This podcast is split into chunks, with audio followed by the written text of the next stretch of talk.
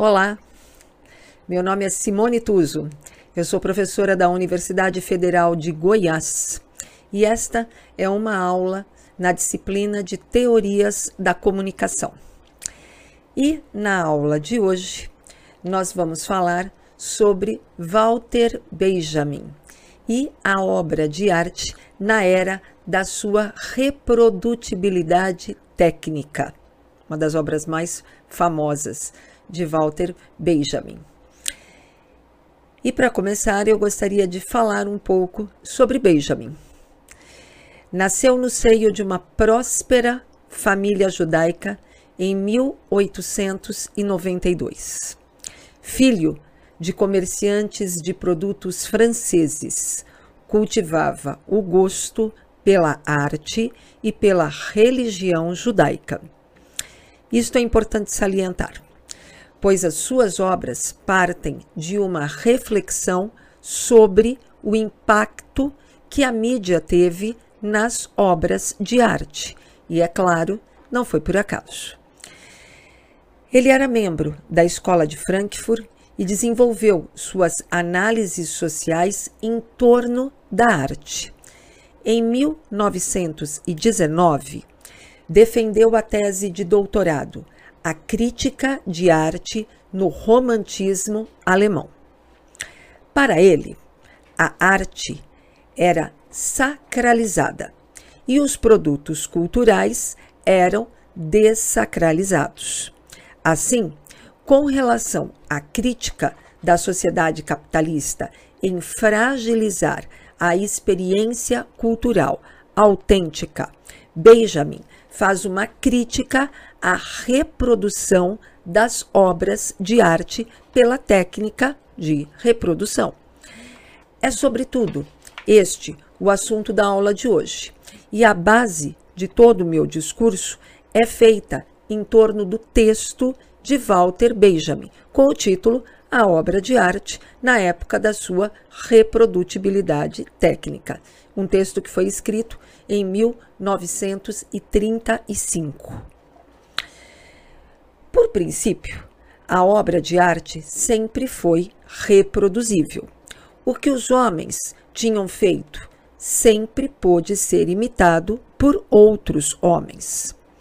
Tal imitação foi também exercitada por alunos para praticarem a arte, por mestres para a divulgação das obras e, finalmente, por terceiros, ávidos por lucro. Em contraposição a isto, a reprodução técnica da obra de arte é algo relativamente novo, que se vai impondo na história, em fases muito distanciadas umas das outras, mas com um crescente, com uma crescente intensidade. Os gregos conheciam apenas dois processos de reprodução técnica das obras de arte, que eram a fundição e a cunhagem. Bronzes, terracotas e moedas eram as únicas obras de arte que podiam reproduzir-se em massa. Todas as outras eram únicas e não podiam ser reproduzidas tecnicamente. As artes gráficas foram reproduzidas pela primeira vez com a xilogravura e passou longo tempo até que, pela impressão, também a escrita pudesse ser reproduzida. São conhecidas as enormes alterações que a impressão e a reprodutibilidade técnica da escrita provocaram na literatura. Mas, à escala mundial, tais modificações são apenas um caso particular, ainda que extraordinariamente importante do fenômeno que aqui nós observamos nesta aula. A xilogravura juntam-se no decorrer da Idade Média a gravura em cobre e água forte, bem como a litografia no início do século XIX. Com a litografia, a técnica de reprodução registra um avanço decisivo. O processo muito mais conciso que diferencia a transposição de um desenho para uma pedra do seu entalhe num bloco de madeira ou da sua gravação em uma placa de cobre. Conferiu pela primeira vez às artes gráficas a possibilidade de colocar no mercado os seus produtos. A litografia permitiu às artes gráficas serem ilustradas e ilustrando assim o cotidiano.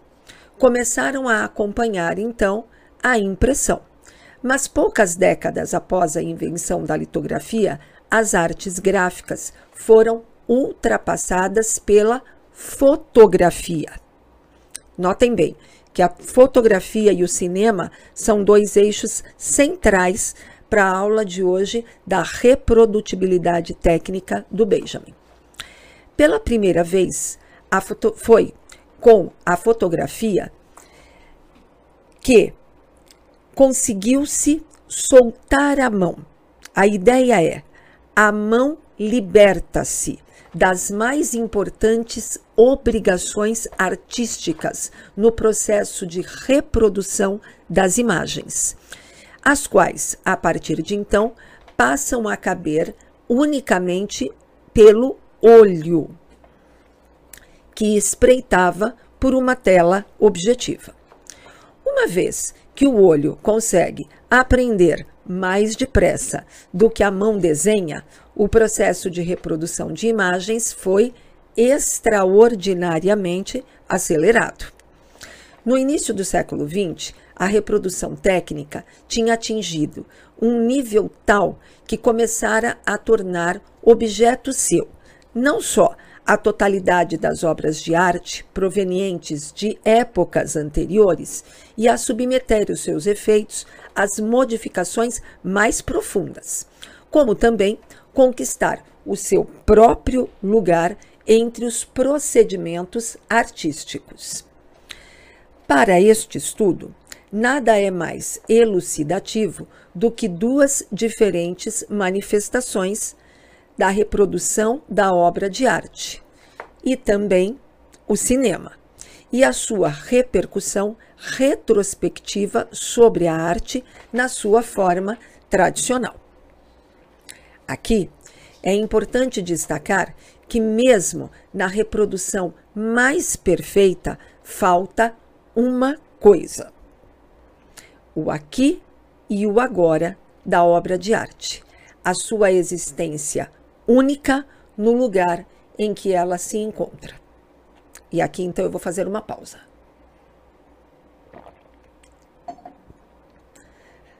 Benjamin então se dedicou a pensar sobre uma reprodução da obra de arte que era feita a partir do cinema e a partir da fotografia, e que não era, na verdade, um plágio, quando se pega então uma obra de arte, vamos pensar uma pintura, um óleo sobre tela, e um outro artista resolve reproduzir aquele óleo sobre tela, também numa pintura à mão, uma cópia, a gente diria que isto é um plágio.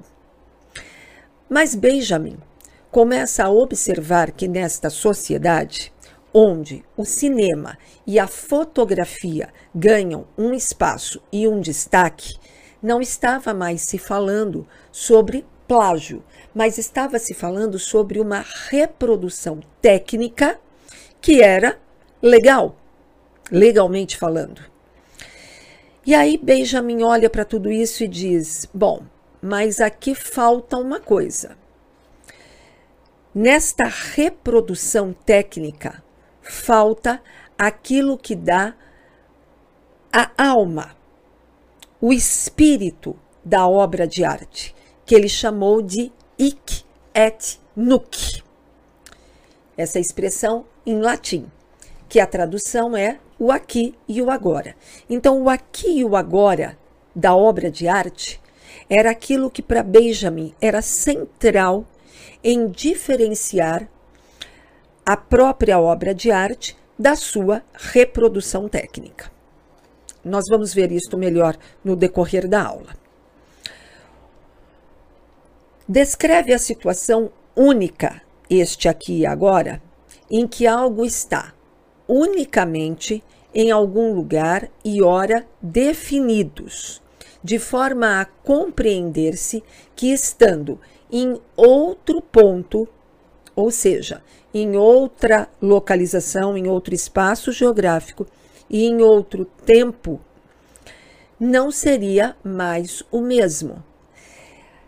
O que Benjamin se dedica é pensar sobre se o artista imaginou que aquela obra de arte deveria estar em um local X, de uma forma X, retirar esta obra de arte a partir de uma reprodução e propagá-la em diferentes espaços que não pensado pelo artista, isto teria uma um impacto diferente para aquele que olhasse a própria reprodução. Não é simplesmente olhar a obra de arte, mas é olhar a obra de arte em todo o contexto em que o artista a concebeu. Esta é a preocupação de Benjamin com o Ich et Nunc, ou com o aqui e o agora. Walter Benjamin escreve: Na mais perfeita reprodução, falta sempre algo. Et Nunc da obra de arte, a unidade de sua presença no próprio local onde ela se encontra concebida pelo artista. Pois o real valor ou a aura de uma obra advém da sua autenticidade, que é a sua originalidade e capacidade de ser em si um testemunho histórico. Estas são diretamente abaladas pela cópia. O hic et nunc do original constitui aquilo que se chama de autenticidade, pois é todavia nessa existência única e apenas ali que se cumpre a história a qual, no decurso da sua existência, ela esteve submetida e para a qual foi criada. Nisso contam tanto as modificações que sofreu ao longo do tempo na sua estrutura física, como as diferentes relações de propriedade de que tenha sido objeto.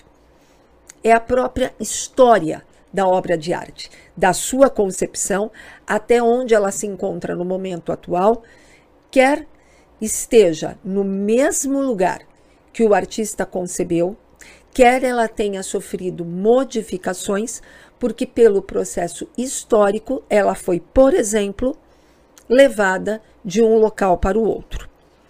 Os vestígios da primeira só podem ser detectados através de análises de tipo químico ou físico, que não são realizáveis na reprodução. Os da segunda são objeto de uma tradição que deve ser prosseguida a partir do local onde se encontra então o original. O aqui e agora do original constitui o conceito da veracidade. Para averiguar a autenticidade de um bronze, pode ser útil proceder-se a uma análise de tipo químico na sua pátina. Da mesma forma que, para verificar a autenticidade de determinado manuscrito medieval, pode ser útil a prova de que ele provém de um arquivo do século XV. O domínio global da autenticidade subtrai-se à reprodutibilidade técnica e, naturalmente, não só a esta. Mas enquanto o autêntico mantém a sua autoridade total relativamente à sua reprodução manual, que, regra geral, é considerada uma falsificação, isto não sucede relativamente à reprodução técnica. Foi o que eu disse anteriormente, e aqui ele está se referindo novamente à cópia, tá? e algo que não poderia existir, legalmente não poderia existir. Para tanto, há um motivo duplo. Em primeiro lugar, relativamente ao original. Reprodução técnica surge como mais autônoma do que a manual. Vamos falar de fotografia.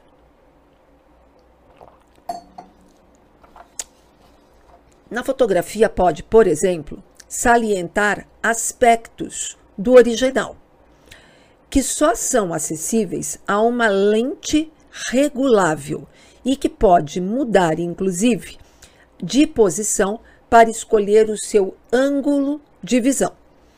Mas não são acessíveis ao olho nu, por meio de determinados procedimentos como ampliação ou o retardador, registrar imagens que pura e simplesmente não cabem à ótica natural. Este é o primeiro aspecto. Além disso, em segundo lugar, pode colocar o original em situações que nem o próprio original conseguiria atingir. Sobretudo, ela toma-lhe possível o encontro com quem a apreende, seja sob a forma de fotografia ou sob a forma de um disco. Aqui Benjamin está falando, por exemplo, da reprodutibilidade técnica do som que advém, por exemplo, de uma orquestra sinfônica. Então, deixa eu dar alguns exemplos para ficar mais claro. Do que estamos falando? Estamos falando que uma obra de arte que, por exemplo, está é, exposta em um museu na Inglaterra e que, para conhecê-la, eu teria que me deslocar até este museu, com a reprodutibilidade técnica, ela foi filmada ou fotografada e foi reproduzida em cartões postais, em páginas de revista, em, na televisão, na internet. Então, esta fotografia de uma obra de arte, por exemplo, faz com que se perca toda esta autenticidade. Por outro lado, há um ganho, que é fazer com que pessoas que não teriam acesso a este museu possam sim conhecer esta obra de arte. Quando se fala de disco, está se falando da mesma coisa. Na verdade, falava-se de disco, né? O, o, o Benjamin toca na ideia do som, e hoje a gente está falando de todas as outras é, formas de reprodução sonora. Né? Mas o que se tem então é essa ideia de, e aqui já fica uma primeira observação para nós também pensarmos. Isto é mal, porque isso retira a própria autenticidade da obra de arte, ou isto é bom, porque faz com que pessoas que não pudessem ter acesso ao original possam conhecer esta obra de arte ou esta música, por exemplo. E aí nós vamos pensar sobre esse aspecto. Uma obra absolutamente famosa, e penso eu que uma das mais conhecidas no mundo, que é a Mona Lisa ou a Gioconda, de Leonardo da Vinci, é uma obra absolutamente reproduzida nas mais variadas formas, tá? E a gente vai pensar, é como se eu dissesse o seguinte: qual é exatamente o tamanho da Mona Lisa? Porque eu já posso ter visto a Mona Lisa do tamanho de um cartão postal, do tamanho A4 de uma página de revista, do tamanho de um outdoor na rua, do tamanho de um, uma plotagem de um ônibus. Vejo na tela da televisão, e obviamente aí ela tem o tamanho da tela, que pode ser de todas as polegadas existentes aí na casa de cada um. Então, o que, que eu perco? Eu perco, obviamente, a Wic et Nunc, proposto por Benjamin, de olhar a própria Mona Lisa na, na moldura, na concepção que ela foi feita pelo artista, e passo a ver a Mona Lisa reproduzida nas mais variadas formas, que pode, obviamente, levar a uma própria deturpação da obra, como, por exemplo, nesses aspectos, onde eu vejo, né, e obviamente eu reconheço que é a Mona Lisa, mas também compreendo que ela foi completamente adaptada a outras formas de chegar até o seu público. Né? E aí a gente pensa exatamente nesta Mona Lisa, que sai do original, né?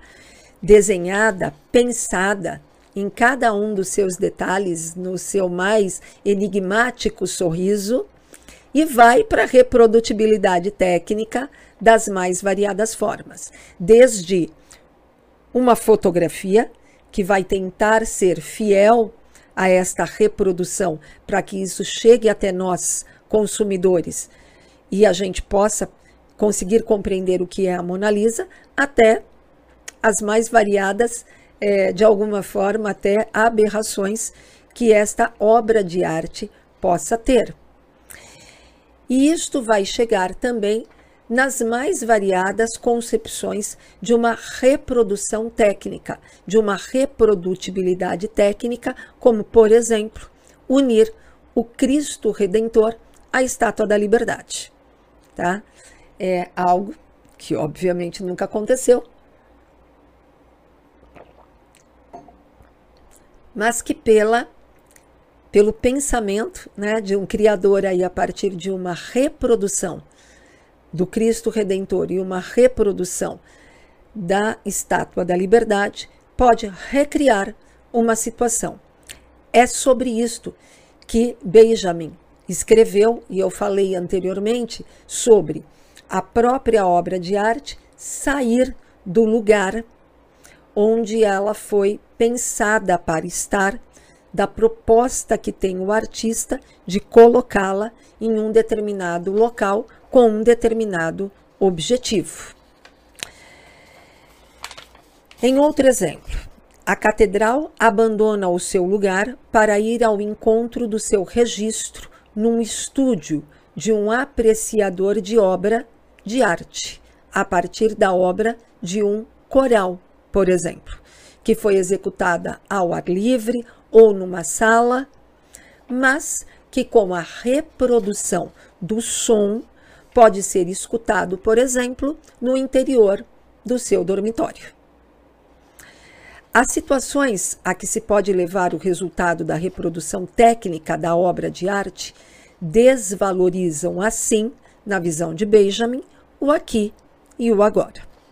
Benjamin diz: ainda que, de forma nenhuma, isto seja apenas válido para a obra de arte e corresponda, por exemplo, para uma paisagem que em um filme se desenrola perante o espectador, atinge-se, através deste processo, um núcleo tão sensível do objeto de arte que uma vulnerabilidade tal não existe em um objeto natural. É esta a sua autenticidade.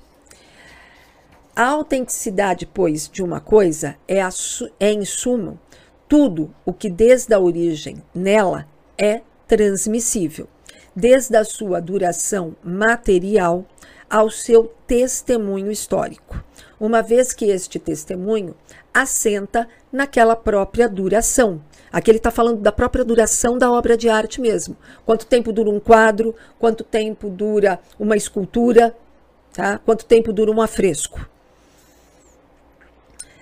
Na reprodução, ele acaba por vacilar, quando a primeira, a autenticidade, escapa ao homem e, ao mesmo tempo, sucede ao segundo, ao testemunho histórico. Apenas este é certo, mas o que ainda vacila é exatamente a autoridade da coisa. Palavras de Benjamin, tá? Poderia caracterizar-se técnica de reprodução dizendo que liberta o objeto reproduzido do domínio da tradição. Ao multiplicar ou reproduzir um objeto, coloca-se no lugar de ocorrência única uma ocorrência de massa. Por isso que a gente está falando dessas ideias de Walter Benjamin a partir da evolução dos meios de comunicação de massa. Na medida em que permite à reprodução ir ao encontro de quem aprende, atualiza o reproduzido em cada uma das suas próprias situações. A singularidade da obra de arte é idêntica à sua forma de se instalar no contexto da tradição. Esta tradição é algo de completamente vivo, algo de extraordinariamente mutável. Uma estátua antiga de Vênus, por exemplo, situava-se num contexto tradicional diferente para os gregos que a consideravam um objeto de culto. E para os clérigos medievais que viam nela um ídolo nefasto, obviamente era o contrário. Mas o que ambos enfrentavam da mesma forma era a sua singularidade. Em outras palavras, Walter Benjamin chama isso de aura. Eu vou repetir para que fique claro. A estátua de Vênus não necessariamente tinha o mesmo significado para dois grupos. Porém, os dois entendiam que ela era autêntica, mesmo compreendendo-a de forma diferente. Temer e Neri afirmam que aura é aquilo que confere à obra de arte um status de raridade e de portadora de uma herança cultural única, o que levaria a uma reflexão transformadora sobre a, sobre a classe social que produziu tal obra. Voltando a Benjamin, o culto foi a expressão original da integração da obra de arte no seu contexto tradicional. Como sabemos, obras de arte mais antigas surgiram ao serviço de um ritual. Primeiro mágico, depois religioso. É, pois, de importância decisiva que a forma de existência desta aura na obra de arte nunca se desligue completamente da sua função ritual.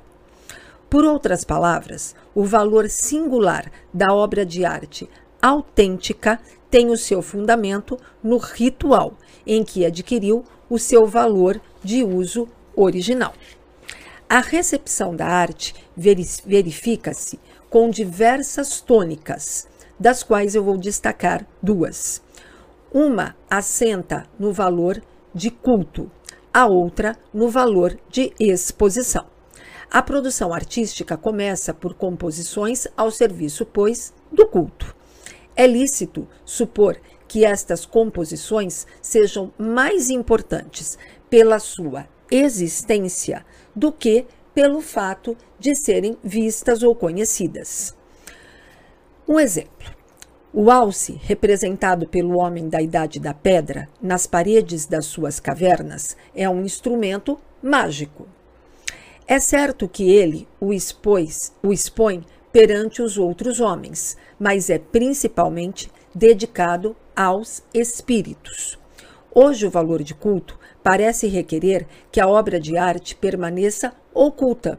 Certas estátuas de deuses só são acessíveis aos sacerdotes, por exemplo.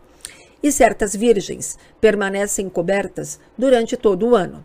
Determinadas esculturas em catedrais medievais, por exemplo, não são visíveis sequer ao observador que esteja em um outro plano da construção. Com a emancipação de cada uma das práticas da arte do âmbito ritual, aumentam as oportunidades de exposição dos seus produtos a possibilidade de expor um busto que pode ser enviado para qualquer lado do mundo é maior do que a de expor uma divindade que tem o seu lugar no interior de algum templo. A possibilidade de expor uma pintura é maior do que a de expor um mosaico ou um afresco, por exemplo.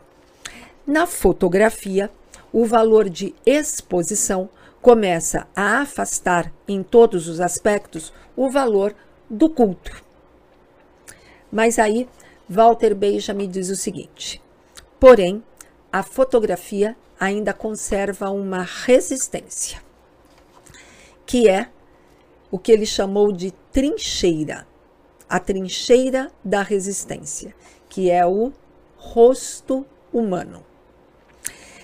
Não é de modo nenhum por acaso que o retrato, então, passa a ocupar um lugar central nos primórdios da fotografia, no culto da recordação dos entes queridos, ausentes ou falecidos. O valor do culto da imagem tem o seu último refúgio. Ou seja, a fotografia ela recebe este valor de culto do próprio receptor, ou seja, quando ele guarda ou quando ele expõe no ambiente da casa as fotos dos entes que não estão fisicamente presentes, quer porque estejam distantes, quer porque já não estejam mais vivos. Já se tinha dedicado muita reflexão vã à questão de saber se a fotografia seria então uma arte. Mas sem se ter questionado o fato de, através da, info, da, invenção da fotografia, se ter alterado o caráter global da própria arte. Quando logo a seguir, ou seja, sem essa questão ainda estar absolutamente resolvida, vieram os teóricos do cinema, tá? E sucumbiram ao mesmo erro, ou seja, questionar se o cinema, da mesma forma que a fotografia, seria arte. As dificuldades que a fotografia tinha levantado relativamente à estética tradicional eram, enfim, de alguma forma pequena, pequenas com relação ao que haveria de questionamentos sobre o cinema. E principalmente porque este cinema foi comparado obviamente, com o teatro. E nesta relação, a questão, então, né, de reflexão passou a ser a seguinte: no teatro, o desempenho artístico do ator é apresentado ao público pela sua própria pessoa e pela atuação que ele tem ali ao vivo. Volta-se então à ideia do hic et nunc, então Benjamin vai pensar: no teatro eu tenho o ator e o receptor, que é o público, ali juntos, interagindo e a própria atuação do ator, quer dizer, a arte do ator, sendo ali colocada ao vivo para o receptor. Mas, quando eu entro com a técnica do cinema, já não é mais somente a arte do ator, mas também toda uma relação de uma produção tecnológica. E o desempenho artístico do ator é apresentado ao público por um equipamento. Que este equipamento, então, terá uma interferência na produção artística desde o momento da própria atuação do ator até o momento que se chega né, até o momento que chega então esta exposição artística ao olhar, ao conhecimento do receptor.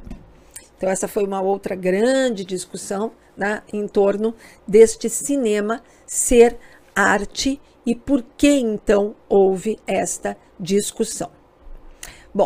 Isso posto, a gente deve lembrar que Benjamin é um autor da escola de Frankfurt. Então eu vou levar o encaminhamento aqui final desta aula fazendo esta associação das ideias de Benjamin da reprodutibilidade técnica com as ideias da própria escola de Frankfurt. Ao proporcionar a produção em série e a homogeneização as técnicas de reprodução sacrificam a distinção entre o caráter da própria obra de arte e do sistema social. Arquitetadas pelo poder dos economicamente mais fortes, a técnica passa a exercer imenso poder sobre a sociedade. Desta forma, a racionalidade da técnica passa a ser a racionalidade do próprio domínio. De uma forma geral, podemos dizer que o que torna coerente o conjunto de estudos desses pesquisadores da Escola de Frankfurt, em especial hoje Walter Benjamin, é a visão crítica que eles têm do mundo. A reflexão dialética e o questionamento radical dos pressupostos adotados, fundamentados na noção de que a transformação da cultura em mercadoria é também a transformação dos indivíduos em meros instrumentos desta sociedade, que precisa, obviamente, na visão dos frankfurtianos, de muita reflexão. A seguir, eu coloco para você a bibliografia utilizada nesta aula e eu os convido a se inscreverem no canal e a interagirem comigo. Deixem aqui no canal a sua mensagem, a sua reflexão, a sua dúvida, o seu pensamento sobre a aula, para que a gente possa conversar. Tá? Fiquem com Deus, um beijo e até a próxima.